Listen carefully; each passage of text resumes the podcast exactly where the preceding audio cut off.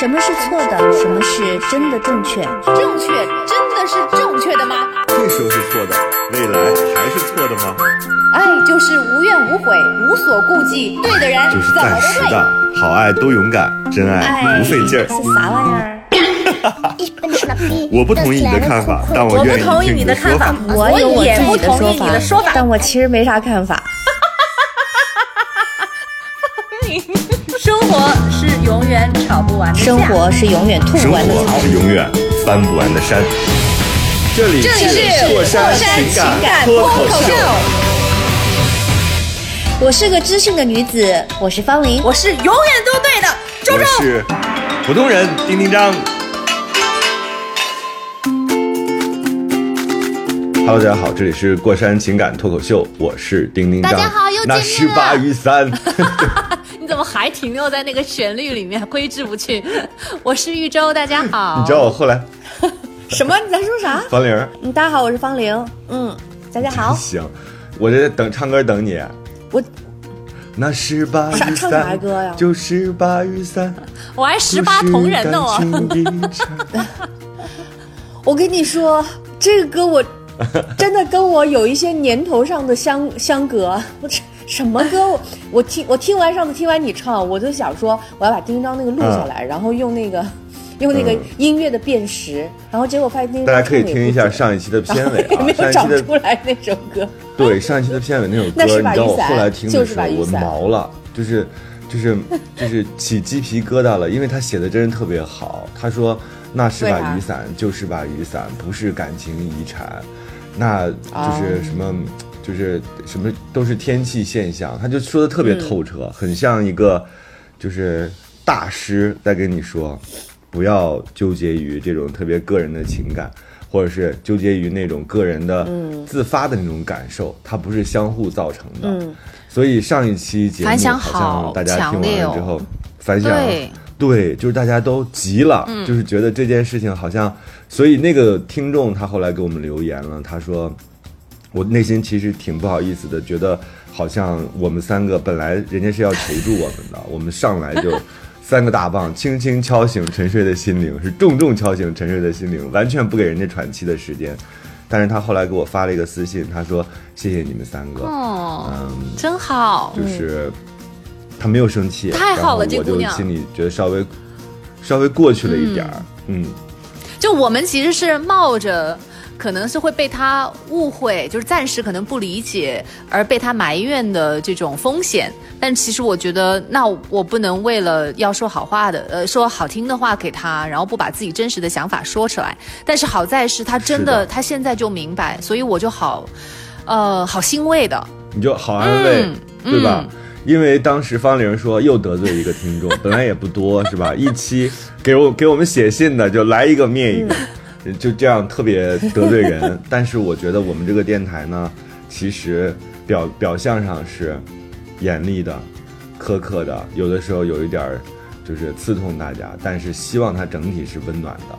我们每次看到留言的时候也特别温暖。你知道最近，昨天我们在聊今天要录的时候，方玲突然间跳出来，我做了一件二零二一年特别值得。就是欣慰的事情，因为方玲都被我们的电台感动了，就这样一个吊儿郎当的、吊儿郎当、永远慢三拍的，她不是慢半拍、慢三拍的女主播，她自己，方玲，你讲一下你的心理状态是怎么回事？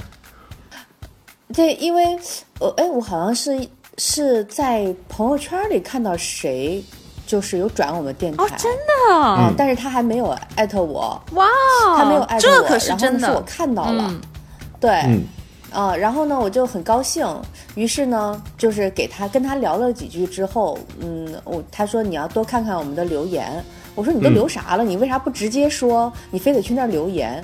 然后后 我后来我就去那个咱们那个电台下面看到了呃大家的留言，然后我就开始点开来听。嗯还我不我不是夸张的说啊，还真挺好听的，我就 我也是当背景音乐就这么放着，对哎，啊我说这还挺行舒服的啊就是嗯虽然感觉。对，就感觉有三个人，就是三个朋友就在那一直叨叨叨，你也不用管他，你知道吗？你就该干嘛干是嘛。然后呢，嗯。偶尔听到一句还挺戳心的，或者说偶尔听到一个、一个大家比较争吵或者激动的段落，或者偶尔听到一个故事一个例子，就觉得嗯很有共鸣。啊、我觉得、哇，原来原来电台。这个感受真的挺好，就你自己当听众的时候，那个感觉会跟你做电台是不一样的。就是其实你你你怎么了做电台当做生活很无聊啊当中某一。不是做电台，你要聊嘛。但是听电台，你感觉好像其实它真的可以是你生活的一部分，然后是你的背景音乐，是你常年打开的、永远不关的电视。然后是你一个人长期陪伴的朋友，就那种感觉特别好。所以我知道，哦，原来大家实际上是把我们当做这样的存在看待。我突然有一种，哇，成就感，或者是有一种很温暖的感觉，哎所以好像于是这个疯女人那种感觉。这个疯女人就连续听了十期，对对对，就一直听，哎有又放那就放嘛。然后其实聊啥我自己也知道，但是我听到的时候，我也跟着，哎，我说怎么还有这一期呢？我都聊忘了，我这这这人可不对，我这人太过分了。哎然后你有没有发现，就我有你有的时候在听的时候，你自己心里面就是你听的时候，当听众的时候想讲的那个话，跟节目里面你说的话还是一样的，还是重的。呃对，对，而且我听自己讲讲过的那些例子，我在想啊，还有这事儿。你是录节目的时候是很抽离的，还是怎么情况？到底哪个时候是抽离的？所以其实创作者都挺惨的。我最近在写小说嘛，写小说的时候，你就会发现说，你要抛开来把自己，就是那是一个独自面对自我的过程，就特别像自己给自己动手术，所以特别疼。因为我现在在写的这个题材是我和我侄女嘛，我又在哎塑造一个个完全不一样的我。我又在写一个我特别希望我侄女儿成为的侄女儿，就是那样的一个状态，我就得把我现在这个看起来平静、规律、呃自律的这样一个生活打翻来看，我就发现说原来有那么多奇怪的，就是漏洞啊，那个漏洞是你真的要经过解剖你才会发现的。所以其实大家在给我们写信，或者是呃通过写完信听到我们电台里的回复，我觉得也是一个自检的过程啊。大家不用把这个事儿当成一个我们三个也不是什么特了不起的人物，不是给大家盖棺定论，就是这事儿怎么样。我们只是站在一个过来人或者一个有过这样经历的人给你的一些。就是叫什么药方，因为啊希望你能够在这个过程当中自己能听明白自己的嗯，你知道，有的时候就是碰到感情困惑的时候，我觉得我们在年轻的时候都，呃，有不知道该怎么办，或者是不知道怎么去判断。尤尤其我们又是这种特别没有主意的这种体质的人，其实反而还特别想找人去说一说，去问一问，想要听听他们什么样的看法。也许就是，嗯，不不见得就是最后能够得到答案，对，可能没有嗯得到答案，但是那个时候好像就是想要说一说，听一听，然后让这一段比较难受的时间过去，好像目的就达到了。嗯那反正你你就当路过村口的大榕树，三个老老老头儿和老聊八卦在那儿正 聊八卦，哎呀，我的天哪！但是也有一些正能量啊。你比如说上一期我们聊了一个女孩对自己男朋友有一点失望啊。有很多失望，就是男生跟他互动起来有点问题，我们就讲这个故事，然后就看到很多回复，比如说有特别好的回复，他就说一边听一边去确认一下冬至的时间，和合租的室友约好了冬至的时候要一起包饺子。你看，他就没有听关于情感的东西，他不听到的我是我 他是我听我们刚开头的时候就想跟我们互动了。对对对，是的。然后还有听到最后的啊，人鱼谷说哈哈哈哈，丁丁张你别唱了，就是我今天还会唱的。没有我觉得 你我不知道我能不能唱到点儿上。那个我们的官方留言是你留言的吗？我觉得那个特别好，一定就是。就是等于是把我们的那个观点上上升到一个理论的一个层次和境界了，一定要说。这个是我最近一直研究的一个微博的号，这个号叫崔庆龙，崔是就是姓崔的那个崔，庆是庆祝的祝。呃庆祝的祝，庆祝的庆，龙就是那个那个龙马精神的龙啊，嗯崔庆龙，崔庆龙老师，他虽然现在粉丝不多，但是他确实讲的都是我们这些高敏感体质的人关心的对情感呀、世界呀、他人呐、这些看法。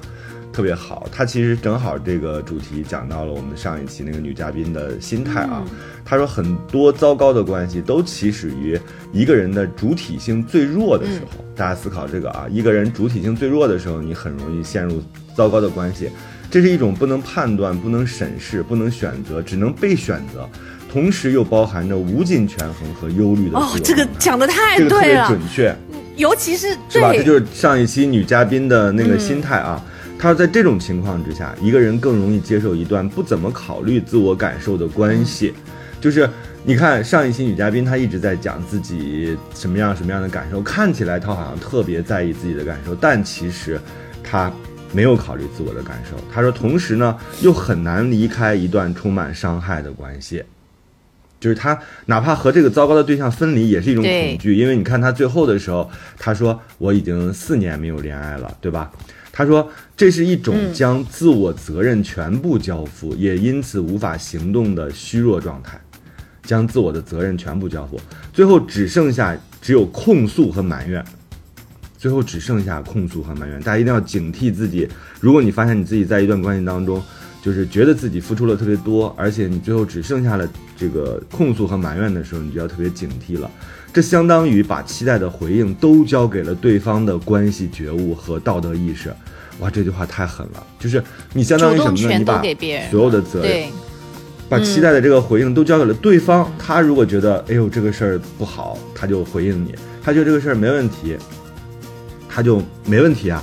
还有他道德，他觉得哎呀我爱你，我需要跟你互动，所以他才跟你互动。这个时候你就把所有的期待都交给了对方，而这些都是在忽略自己作为一个有辨别能力和影响力的主体应该承担起关系责任的事实。这听起来有点绕啊，就是你忽略自己是个人，你忘了自己是个人，你也忽略了关系是复杂的、包含着风险的、需要学习和努力成长的这个事实。他说，电视剧里边的爱情起到了不好的作用，而且是反作就是那用 种双向奔赴啊。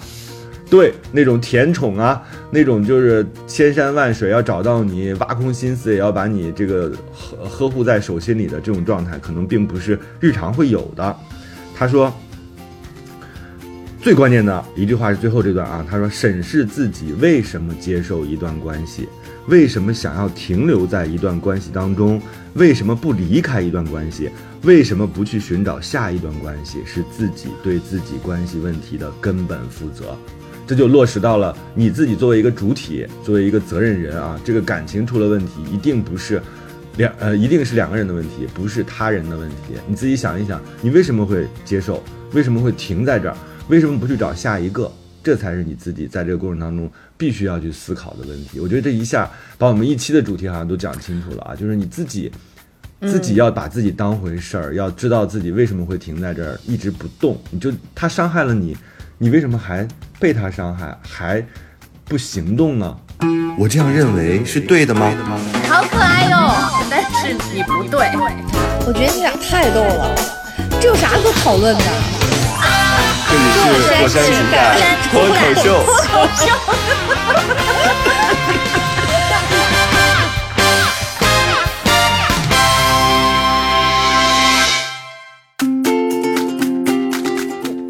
觉得有的时候就是自己喜不喜欢他，喜欢喜不喜欢对方这一点，我们可能还没有搞清楚，然后就开始了一段恋情之后，发现对方有变化，对方变得不喜欢自己，然后我们就开始去纠结，你为什么对我不好了，甚至我们都没有去。搞明白自己到底想不想要对方对我们好，但是因为对方对我们不好了，所以我就要去跟你那个声讨，我要跟你去争，不然呢我就不甘心，然后就完全就忘了我为什么要跟他去去求一个呃答案。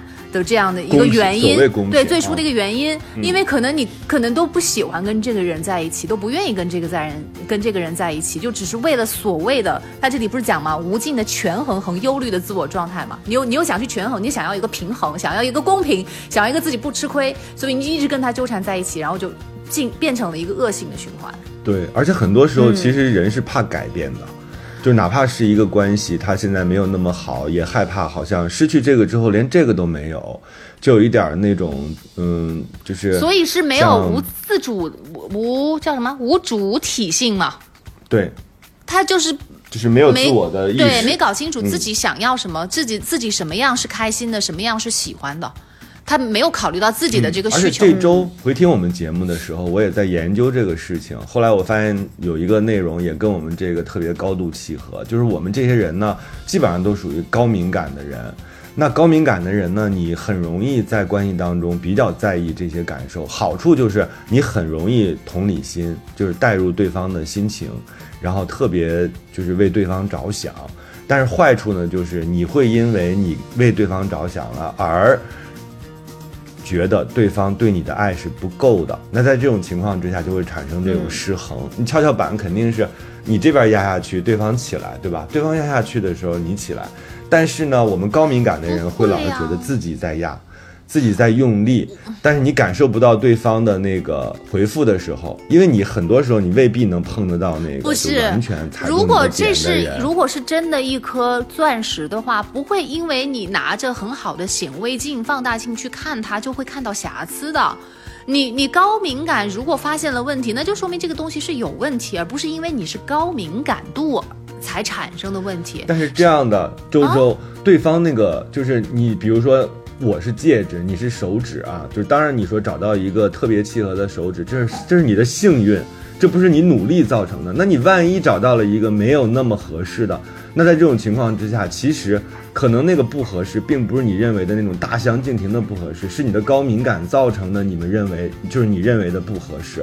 那在这种情况之下，你就得稍微的去适应和调整，不是所有东西都是完美配套的，而且人没有那么幸运的，不是所有人都有机会遇到自己对的人的。所以在这种情况之下，他给了两个建议啊，他说第一种你就要远离那种回避型的人，就是你千万不要遇到那种就是他一一一有人关心他就躲开的这种人，这种人其实是你很难搞得定的。那你就要发现说这个关系其实并不适合。第二个我忘了，等一下，呃，方玲，方玲，有一个戒指不合适你的手指，你会戴吗？嗯，对，就肯这个这个这个方玲你公平一点我觉得他现在很公平，很客观。很贵，我肯非常好贵又。怎么了？我肯定，我肯定戴不下去。啊我肯定如果不合适，比如说小了戴不下去，那肯定不戴，不委屈自己嘛。但是很有可能放在那儿，哎，这个就是鸡肋的感觉，就放在那儿，你也舍不得卖，或者是说它有点意义，对吧？它象征着某个时刻，或者是说它也卖不出去，就是我不跟你吵了，他可能会有这样的啊，放在这儿我们就把这个辩题，我到时候会把我那个第二个就是防止高高敏感的人，你防止跟什么样的人在一起，第二个我写在那个留言里，然后我们把这个议题当成节目开头的大家一个讨论啊，就是如果一个特别贵、特别好看的戒指在你手上，你也能戴，但是你不太舒服，你还会要它吗？这个可以大家互动啊。你会一我们直戴今天这它吗一？期，就是这是很重要的一件事情。你可能只是跟他短暂的谈个恋爱，是试戴了一个星期，嗯但是你如果发现了不合适之后，你还会觉得这是你能够找到的最好的戒指，然后你还依然戴它一辈子吗？嗯，大家讨论啊，大家可以在留言区讨论。很多人说你们在哪儿讨论呀？这你都不知道。我小声告诉你，网易云、小宇宙、微博，还有人说私信在哪儿找你们呀？微博可以私信找到我们啊。然后 QQ 音乐现在也给我们大力的做了很多推广，也特别感谢他们。大家都可以在各个平台找到《过山情感脱口秀》，里边有丁丁张、方玲和比喻那个喻小船那个舟啊，我们三个人就在这等着你们回复。哎我最近今天这一期特别吓人，你说、哦，没有，我说我说说。大部分都在找到丁丁张那里留言，每次丁丁张都贡献好多那个留言和大家的案例，但是这两期居然我也收到了好几条，所以。居然你也收 而且也，好长好长，就是可能因为我有的时候很想看到了就立马回复，但是因为这种东西都特别的复杂，我怕特别怕因为一两句说不清楚，反而就是不能够很好的表达那个意思。所以呢，呃，希望大家能够稍微耐心的排排队，稍微等一下，然后我们会陆陆续续的、慢慢的把这些那个留言放在节目当中，我们三个人一起去讨论，然后大家一起去体会。周周，你这就属于美国医院，你知道吗？人家找我们都是为了挂急诊，你就说那你等一等，结果他们就自愈了，就是他们在家里突然间有一天你发现上面有一条留言，下边说我们在电台里跟你说啊，你稍等一等。结果下边就有一条留言说，我好了，我跟他分手了，我现在已经谈了一个新的恋爱，就有了新的病哦，症，但但是 怎么办？那个不耽误再把之前他遇到的这个情感的经历放在这里跟大家说一说呀，不是说一定有一个结果，这件事情就结束了呢，或者是这个案例没有不具备参考价值。就是你这个问题，你那个问题他解决不了的话，他在下一段恋爱当中，他依然有可能像一个诅咒，就是依然会出现。所以今天这个啊，我们再聊一个案例，哎这个案例真的气得我头皮好气发，麻。我们三个人也都空前一致的都好生气，而且都知道最大问题在哪儿，然后该骂谁。对，方玲，你来扮演他吧。真俩人只能骂其中一个，嗯，我觉得俩人都该骂。是吗？听起来，就嗯行吧，嗯那个呃前面就略过了哈，啊就是，夸我的就略过了。对对对，都都是夸夸第一章就略过，然后他就直接说男朋友的事儿啊嗯。他说我最近因为男朋友的事情有点困扰，然后呢他说嗯跟我跟男朋友是在相亲 app 上认识的，认识两三周就在一起了。他很粘人，很主动，聪明幽默。啊，计划在哪儿吃，在哪儿玩，看什么电影，反正都挺开心的。然后过节呢，她这女孩回家陪父母，然后呃周末他们都几乎在一起过，然后呃下下了晚班啊什么的也一起逛街吃东西，然后送她回家。好，这都挺好的，对吧？嗯，在一起八个月的时候，这女孩意，对，这女孩意外怀孕了，没有马上要孩子计划，所以他们商量完了，就是做了流产手术。男生说很内疚，给他带来了伤害，因为怀孕的事情还瞒着家人，所以呢，只有这俩人知道。然后十一的时候，到之前让就是一直到那个男生说他很内疚这个地方，我都觉得还可以，就是好像是能够接受，不太有太大的问题的。嗯，但是马上我就觉得后呃但是我觉得这太过分了，就是为什么不做好避孕措施啊？嗯这个就不知道意外吗？对意外这个意外就是这意外也不行，真的太过分了不是行不行？大家都觉得不行，但是这对女意外孩的是身体伤害非常大大的伤害，是这样的。所以女生是真的要保护好自己，呃，因为这个伤害是伴随你一辈子的，嗯一点都不夸张。而且有的是不可逆的，你怎么办呢？是这样的你不可逆啊，你就是一时贪欢，最后你导致这样的情况，千万不要随便答应男孩儿这种就是不带保护措施的你。是女生的父母俩，听起来特别我是我侄女儿的叔叔嘛，我就想起这个事儿来，我就很生气。是的，然然后呢，就是这个变化的地方是在哪儿呢？说父母让女生带这个男孩回家吃个饭，嗯然后妈妈还特别说了，不是催婚，就是聊聊天儿。但是男生哦拒绝了，说以后吧，早晚会见的。哎我这儿就来了那个高高叫什么高能警报，是的，这个就很清晰了。都不需要看其他任何的细节，很明显就光光看这一点就知道这个男生没想要跟你怎么样。姑娘你太缺一个大舅哥了。大舅哥这个时候居然给这男人打电话，说你我们见一下，真太过分了。继续，呃，他说苦苦恼我的是，发现他隔三差五会登录那个相亲 app。也就是他们在哪儿认识的？他发现这个男生还隔三差五的会去还在那里找新的人然后。刚确定在一起的时候，嗯，对，刚确定在一起的时候，呃，我就发现了，呃，当时呢就向他求证，他说没有在用，还说几天前去查了一下怎么退出登录呢。后来几天看他确实没在线，我就相信了他的话，这事儿过去了，那我就卸载了这个 app。结果两周前的周末认识一周年，晚饭碰杯的时候，他跟我说了一句话，叫“岁岁有今朝”。哎呦，渣男！我靠，啊？为啥？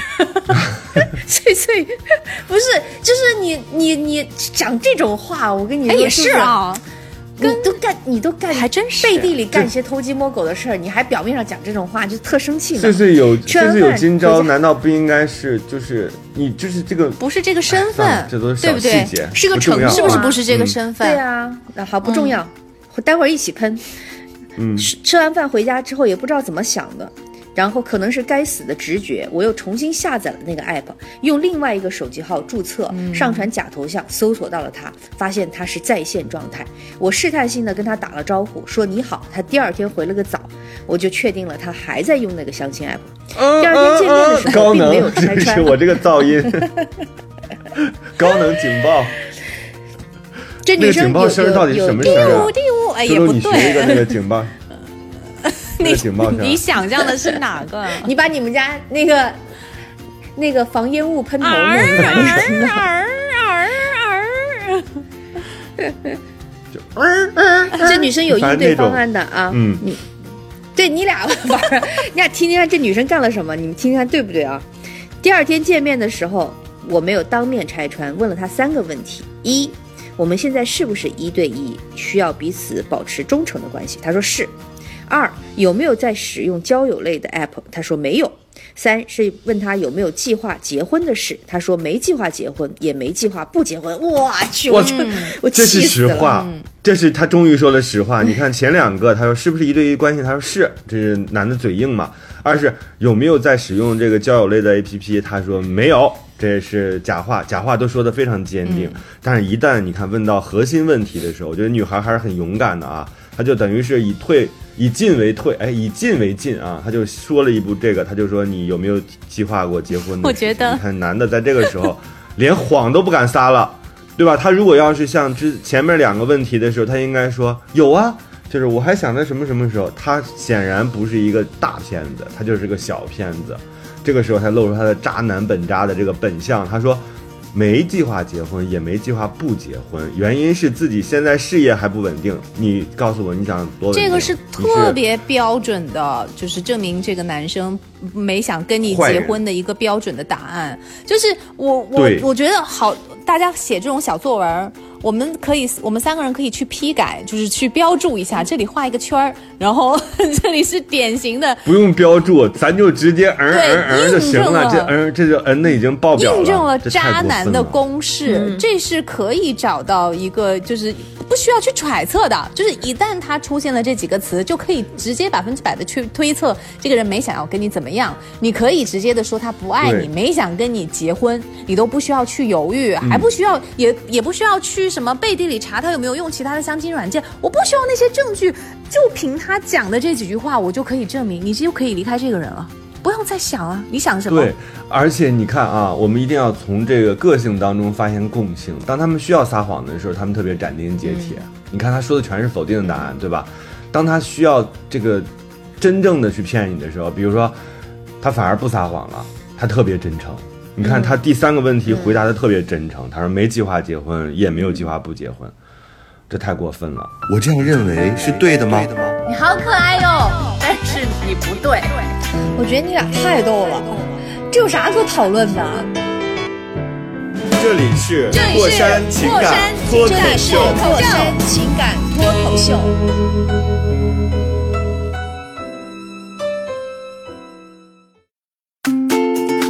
往下讲，玲儿。然后他说，呃，送他回家的路上，他还安慰他说，他能理解我，让我别着急，用开玩笑的语气说，就当再考验考验他，考验个三五年。女孩说，女孩 P.S. 了一下，P.S. 我今年三十二岁了。对呀、所以就根本没有真正的去理解他，就意思就是说三五年内你都别想啊，我们不可能结婚，就这意思。然后第二天早上，他说以为前一天我问他那些问题是要跟他分手，他有点害怕。我说希望他不要朝三暮四，如果觉得不合适，彼此就先分手，不要偷偷找下家。他说他对我很专一，后来观察了他一周，他的确没有再 他老觉得他老觉得登不我以为是我的提醒，他老觉得登不登那个交友软件是不是是是个人意愿的问题。嗯，能够说明问题。这个我们到这儿就先讲一下，我的感受是什么呢？就是他是一个下意识的行为，他也未必是真的去跟别人就是，呃，去发生任何实质的东西。因为他这个，你想想，他在遇到你之前，你们俩就是相遇在这个 A P P 上的。对这个男生来说，这可能是一个下意识的行为。他就是在这个过程中，他只是遇到了你，跟你保持了一个长期的，就是已经一年了嘛，对吧？还保持着这样一个关系。嗯。但是他中间肯定有无聊的时候，就是他那说明他对现在这个不。满意啊！你要是周周，我跟你讲，你讲的是一个理想化的，比如说他就把这个卸载了，那就不就没有这个故事了嘛？但是你把它站在一个凡夫俗子，而且他有点渣的这样一个男的心态上，他就是下意识的打开这个软件，他上去撩骚一下，或者他看一看，他未必有真实的行为。但是这个东西确实像周周讲的，他不是一个判断你跟他在不在一起的，对，他上上就是问题，他不是说上去干不干的问题，有没有实际发生的问题。对他不需要有真正的跟别人聊天呐、或者是真的有另外一个女生在那存在，他只对，但是我我想讲的点就是，你要理解，这是有可能是一种下意识的行为，因为他天天都可能在这上面，在遇到你之前啊，这个是有可能发生的。嗯，嗯，但是我把最后一段提到前面来讲吧，回答一下丁丁你这个的问题。嗯。就是这女生说，嗯，这女生说这个相亲 app 这个是某个网哈，嗯。我就不说名字了。嗯，里面大部分用户是奔着结婚找对象的，所以跟一般交友软件有点区别。然后注册账号才可以，呃，给其他的账号发信息，就入会员每年要交三百多。就这女生可能从这件事情判断，她是认为她对她是不满意的，作为结婚对象而言，而不是她一个通常的那种交友就随便看一软件软件看，欣赏一下的那种嗯，状态。对，所以他他特别列出来这个信息给我们，实际上他是觉得这个男生是以结婚为目的，或者说找另一半为目的，在这个网上游流流连，但是呢，只是认为他就是很唾手可得，或者是说没有珍惜，就觉得丁丁讲不合适，。我就问你，亲爱的，我亲爱的两位女主播，啊我告诉你们，嗯就是你们千万不要被这种单纯的现象，就好像他因为这个女孩不合适，所以他在找其他的女生做替代啊，其实根本不是，有可能是什么呢？我会员费都交了，我给谁发信息都是在这个会员费里的，我就不用去注册别的了，对吗？就是他只是。只是使用一下而已，就是你交了会员，你不听白不听嘛，大概是这样的一个状态。他有什么可那个，就是你不要给他定性，因为你这样定性的话，好像显得就是又把自己放在了一个好像我不合适结婚，所以对方才有了这样的行为的状态。就是他自己利用这样一个软件，他对这个软件熟，界面熟，这上面的人比较熟，他对这个软件使用习惯，那么多软件呢偏得要用这个。哎，你想想，你买了一款东西，我买了一个锅，这个锅巨好无比，你还会因为我交了一个什么商城的一个会员，我买完之后我还再去挑吗？我要是喜欢这个，我就不，挑了呀。咱现在说的不是人家的动机，现在说的不是他的动机，是从他这个行为本身去判断，就是他自己，就是他。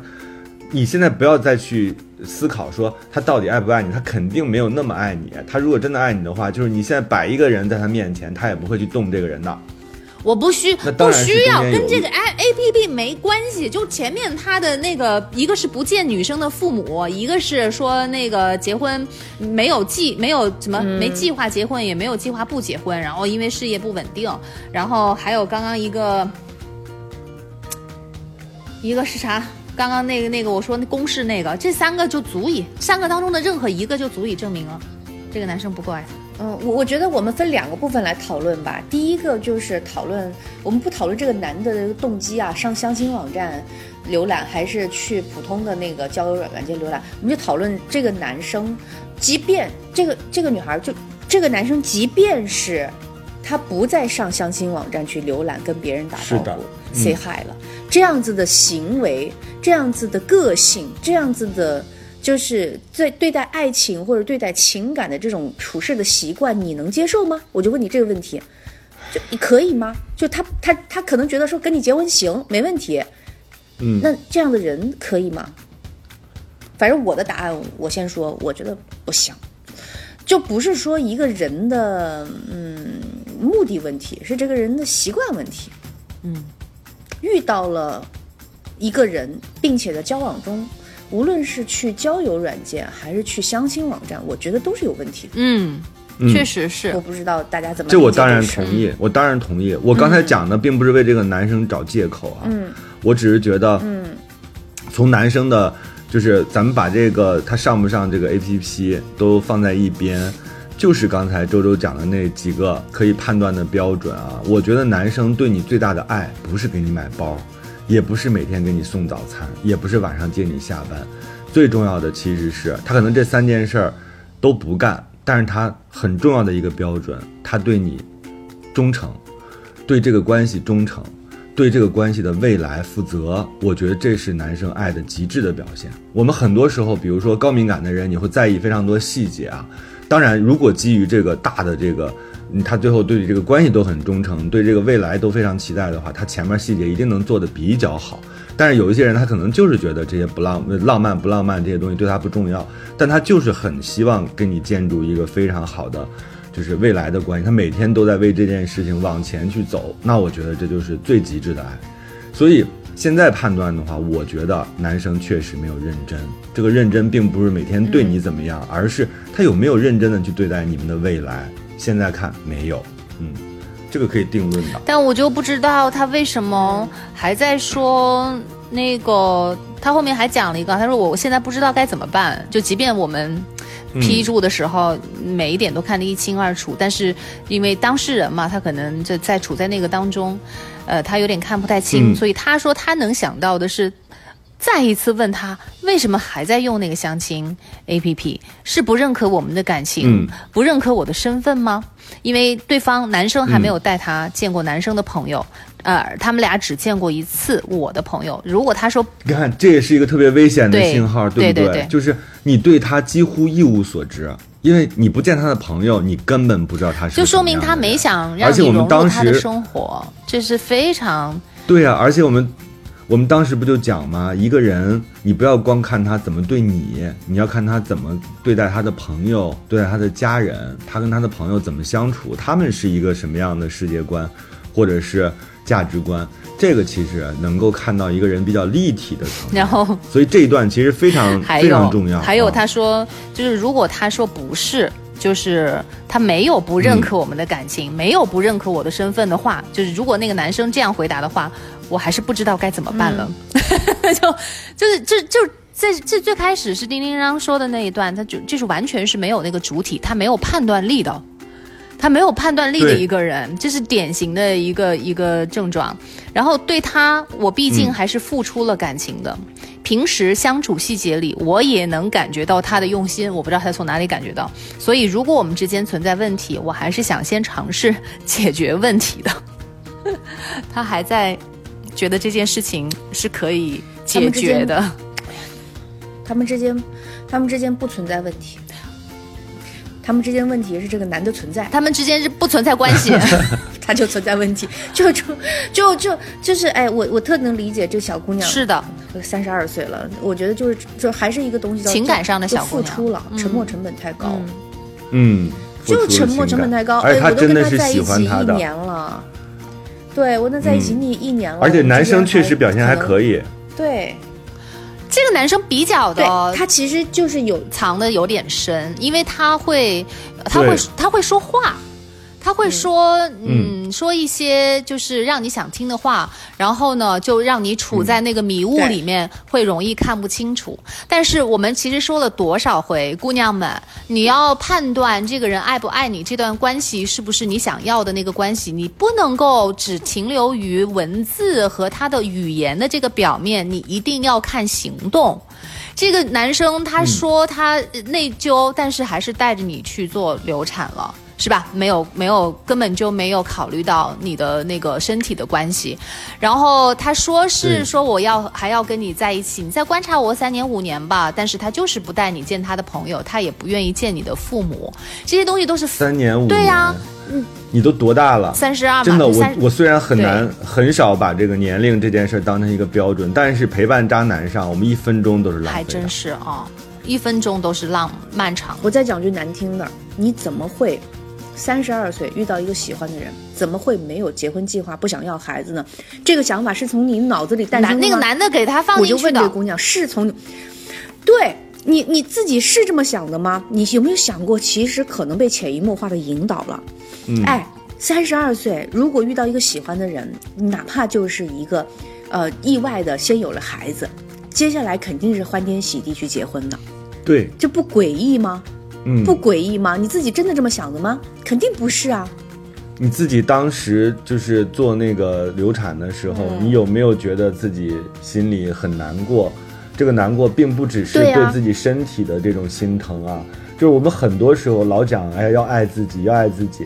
我发现大家很多时候只会所谓的爱自己，全都是一些特别表象上的，是吧？吃点好的，穿暖一点，但是都没有心疼自己，都不疼自己。你想想，你这个如果是，就是你站在一个第三方视角，如果你是你自己的姐妹，你是你自己的亲人，你是你自己的长辈，你看着自己在那儿，你不觉得非常的，就是心疼吗？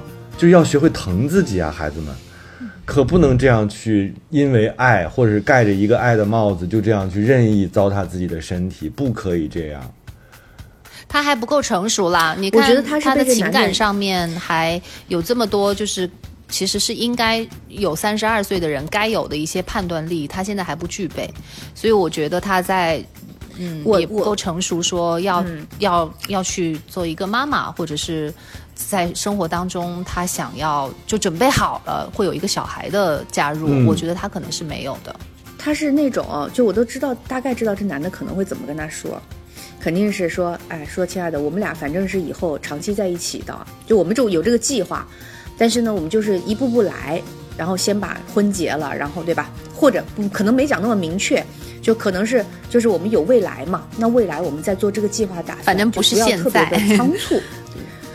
对，所以所以所以你现在就就当时她这个这个女生可能心里没有主心骨，她马上就相信了这套说辞。其实我刚刚说周周周说她藏的特深，他不好判断，我我觉得他他真的不好判，断。嗯嗯，不好判断，因为他话讲的很漂亮。我们日常生活中对这样的人其实也是缺乏防备的。是的，嗯，好多时候我们发现我们在这里看别人的事很清楚，但是碰到这样的人，对对对。实际上还是需要很细心去因为观察的你要把这个女生对他是有好感，是想要跟他在一起，或者是就是即便是都这样了，他还愿意先去解决问题，然后再做最后的决定。你要把这个女生的情感带入进去的话，那确实就很容易，呃，就很难看清楚那个男生的真面貌，确实是很难。所以我就说这个男生、不好弄嘛。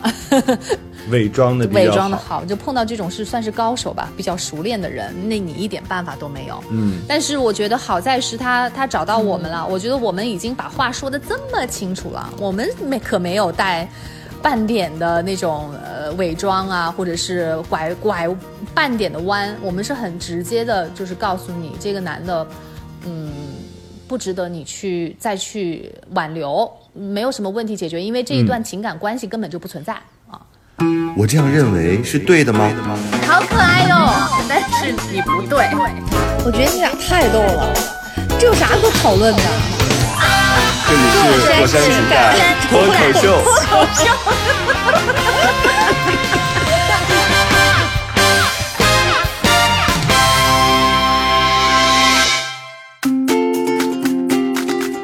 我建议这个女生现在这样，你呢自己去找个医院，好点儿的医院和医生做一个身体检查，因为你毕竟有这个流产这个事儿，你去看看自己身体，尤其是要得到医生的一个比较、呃系统的一个检查和和报告特别好。让医生鉴鉴定一下你有。对你有没有因为这件事情身体受到伤害，不可逆的啊？这个要确定，因为你嗯三十二岁了。嗯，这很重要。对，然后第二个就是咱们先确定自己身体没问题，咱们再跟对方选择一个方式来交流，就是你是怎么分手，分不分手，对吧？嗯，是怎么弄？我觉得你先要拿到自己的身体报告，这我是我想说的，没了。嗯，嗯，我建议他那个除了看西医做一个检查报告之外，最好还去找一下中医去调调理一下，因为那个对自己的身体伤害很大。然后呢，就是好。万一万一，主要是怕那个淤血没有排干净的话，留在自己的体内，呃，时间长了会是一个很大的问题，会对你一辈子造成不可逆，而且会让你非常的痛苦。所以我希望他能够、嗯对，就中医这个能帮你去调，你你这个一定是要放在，甚至是我我觉得是放在就是分手比分手还要更重要，更排在靠前的位置。那个男的你就不用理了，也不用分手了。基于你们俩现在这个就是要做的事情啊，因为女生可能更了解女生，就是我觉得是非常好的。我我认为她要跟那男生开诚布公的谈一次，因为你也就是已经想过这个事情了，对吧？你也不是说有证据或者什么，我们也不是说非要锤谁，只是说你要脱离这段关系，你要跟对方有个结束讲的非常明确。对，有个结束，就是，呃，我现在怎么想的，然后即便是你再跟我结，我可能也不跟你结。但是我要知道，我要告诉你我自己是怎么看待这个事情的。我觉得一定要让对方不要免于对方，就是让他承担这个责任。这个责任 我觉得干脆，干脆就把我们节目给他一扔，你听吧，我也懒得跟你讲什么，因为我好怕他，好怕他在讲的时候，那个男生他又说出一些让他动摇的话来。那个男生是很有经验的，对他肯定又会绕绕着嗯。绕来绕去，一下子这女生又迷路了，又看不清了，又不知道自己嗯。原来要的方向在哪儿，然后又跟着那个男生走到了一个呃起雾的一个森林里头，还觉得好美。还觉得这个男生跟陪伴着自己，我觉得我不知道，我我我觉得是还要聊吗？可能，可能就是我觉得需要聊。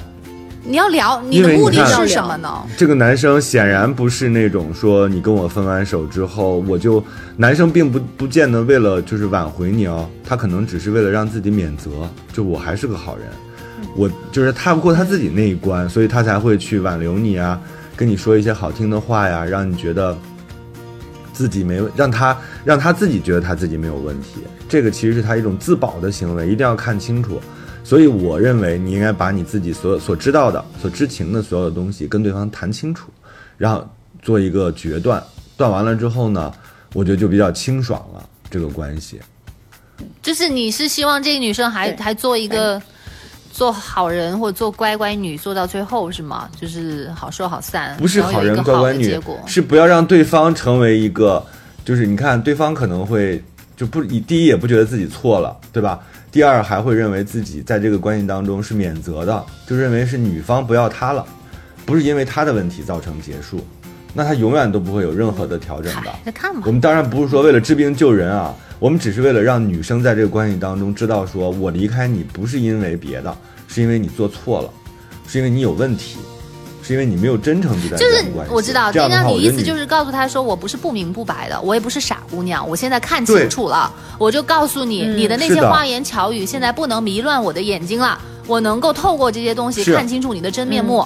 你别觉得我傻，你别觉得我嗯。无知，现在是我决定要跟你那个分开的，是的，那就这样呗，你就而且这样有助于什么呢？有助于他下一段关系，建立自己的自信看一下中医，看一下西医，对你建立一下，给自己一些勇气。这个勇气是你必须要通过自己表达，那可以你通过自己自己就是很认真的跟对方谈，你才能也获得的。是对他不是说你你自己说、好我们分手吧，对方也不明不白，对吧？对方觉得你是一个怪脾气，因为我觉得然后你自己他回到自己的住处，自己自我检查，然后自我成长，这个不对。对嗯，应该通过交战。因为我们今天讲的这些事是我们说的嘛，他一定要用自己的语言把它再重新再当着那个男生的面复述一遍，我觉得他可能才能够真的就是明白这些，才能够看得懂这些。他讲完之后，我觉得他应该也会变成一个不一样的人，就至少跟。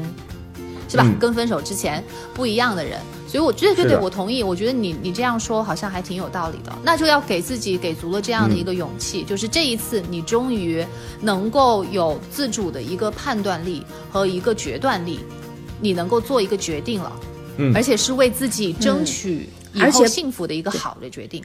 不要客气，把话讲狠一点，才能逼出别人的真面目。就是不要跟那个男生客气，你一客气啊，他跟你一客气，你就受不了。而且我觉得就是他比你厉害有的时候啊，也不需要说替人家挽留面子，然后去拐弯抹角问你还有没有在用，你就直接跟他说啊，我昨天那个我上了那个 A P P，然后你还跟我装作另外一个人，你跟我问好，你就把这个东西扔在他面前，他有脸做，你为什么就没脸跟他直接面对呢？正对这件事情呢？对，但是啊，我们作为家人啊，跟你说，你不要在私底下，不要在什么阴暗的角落，也不要在自己的家里或者他的家里，你就去个公开的对咖啡馆，对对对。去一个那种连锁品牌咖敞啡馆啊亮敞亮。的，就是 还有连锁品牌，还连锁品牌，对呀、你你私人咖啡馆都不行，道姓了，就是。连锁咖啡馆，对吧？就是大家都有点正义感，然后又都是这个大品牌，众目睽睽之下。你在这儿不会受欺负，众目睽睽之下，轻声说，笑着说，但是你要保护自保护好自己嘛，对吧？哎。我我作为你的大舅哥嘛，就是。作为家家里的舅舅，我肯定要担心你这个，你不能在那瞎谈，而且你你千万不要再有这种心态了，觉得他会改，我觉得他改起来比较难而且你自己刚才还有一个细节，他说我们看看能不能先解决我问题们的问题，你们的问题就是他，就是要解决他，这是你最大的问题，要不然他未来还会给你带来更大的麻哎烦，的。你们觉得那个男生会怎么样表现呢？我就觉得那反正既然我们这个已经说到这儿了，要不要猜测一下那个男生他的可能性，也帮这个女生来做一个充分的准备嘛？他会面对什么样的表现对方，然后他可以好去应对一下。但是我什么也没有干，我真的没有跟任何人见过面，我真的只是下意识的无聊。第一肯定是辩解，嗯，对，狡辩找借口，嗯，辩解，而且我哪有时间呀？我每天都在陪你，你下班我就跟你在一起。你除了节假日，你说我有任何的时间吗？我对你挺好的，该怎么对应你对啊？想想看，我对你不好那该怎么应对啊？我很爱你，对 我很爱你的。对，然后你爱我，你不跟我结而且婚，结婚这个事情不带我跟你朋友对呀、见面？你爱我你就带我我跟朋觉得没友见面，我觉得 我觉得我们俩就是这样，我我很喜欢，我想我们俩单独的相处，而且我本来也安排了要见呀、今年元旦不是要见吗？而且我元旦的时候，我本来还计划了要带你回去回家呢。好，现在这样你怀疑我，往后扯对不我也觉得，我也觉啊得没有办法。说，那元旦所有计划然后那全都你为什么泡汤了。你怎么你怎么因为这么小的事儿就跟我闹脾气啊？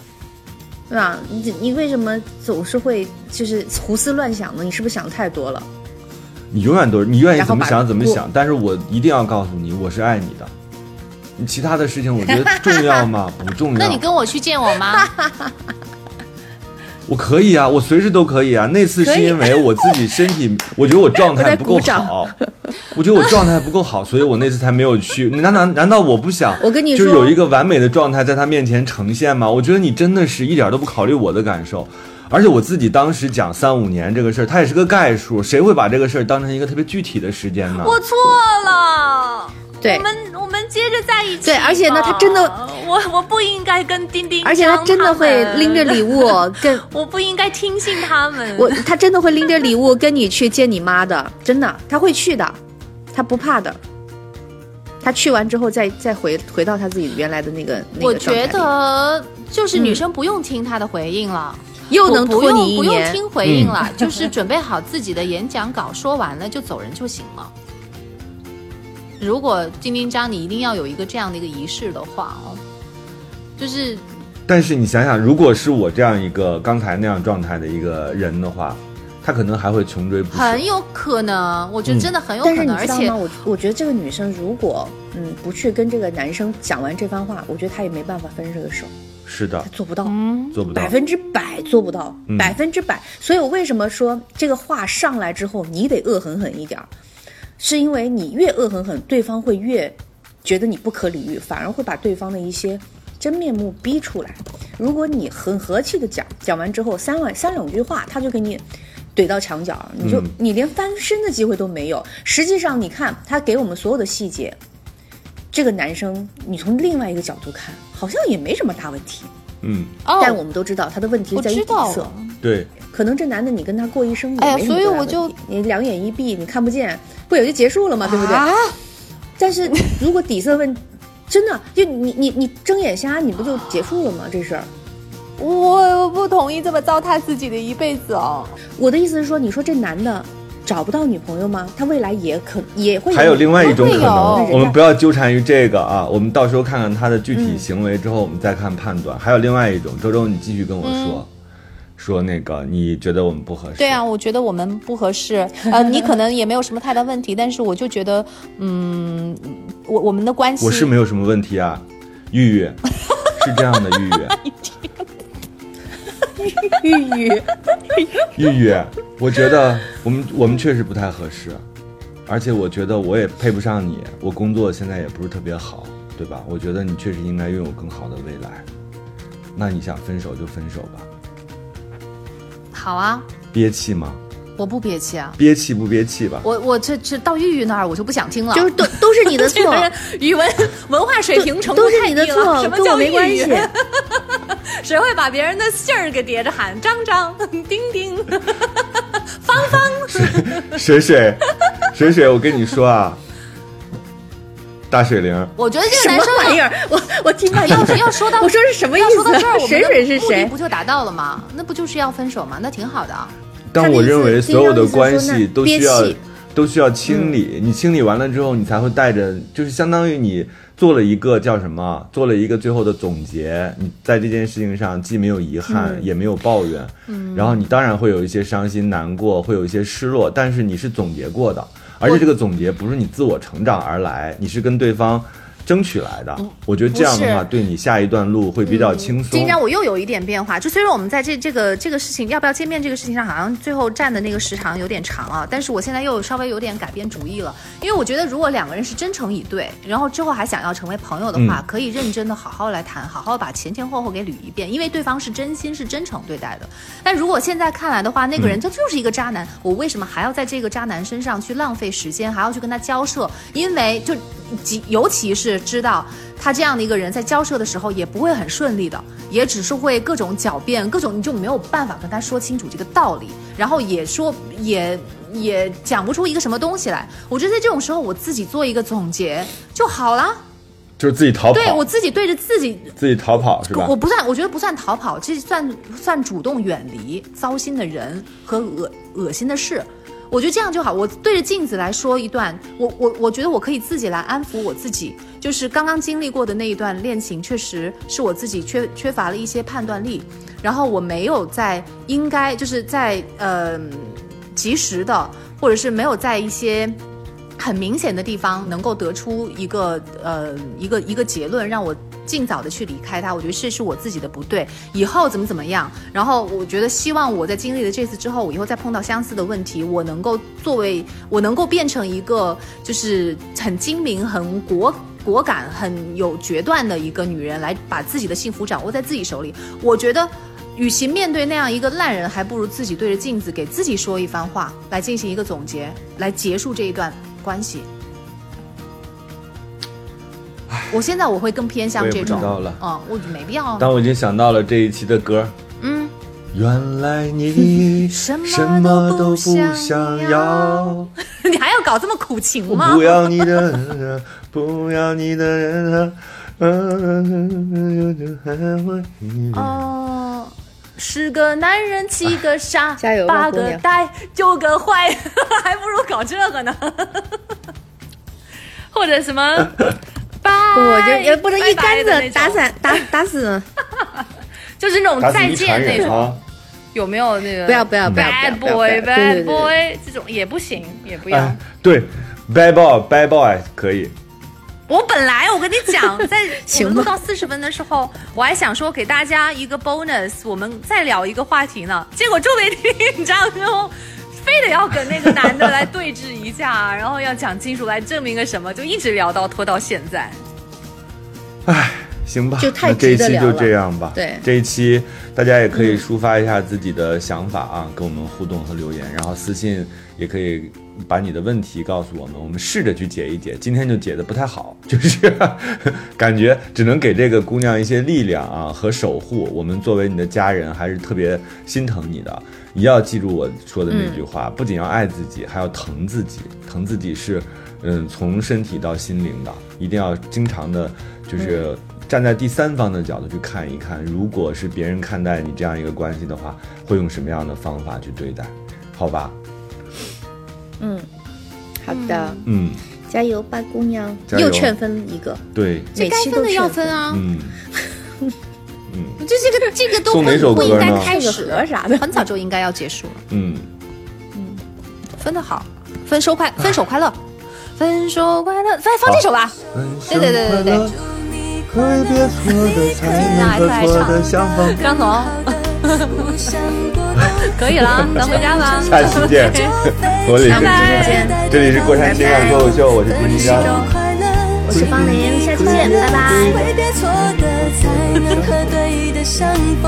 离开旧爱，像坐慢车，看透彻了，心就会是晴朗的。没人能把谁的幸福没收。你发誓你会活得有笑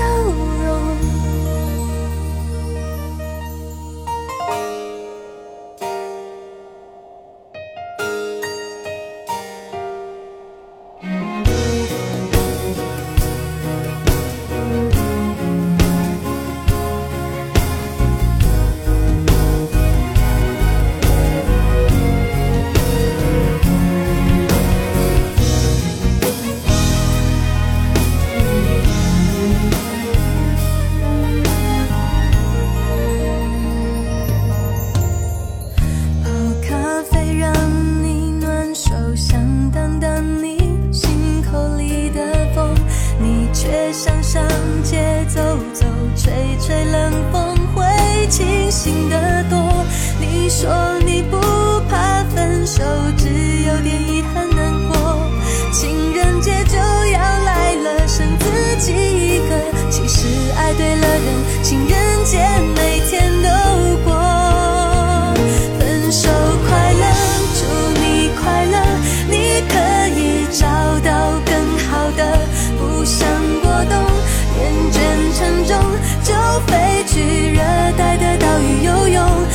就快乐，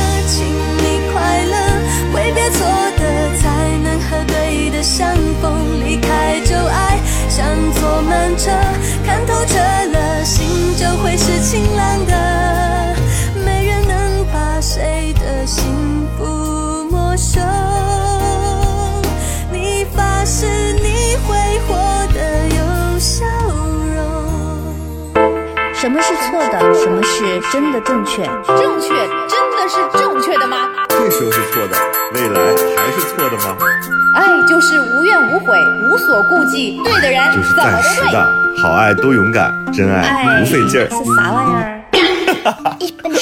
我不同意你的看法，但我愿意听你的说法。我有我自己也不同意你的说法但我其实没啥看法。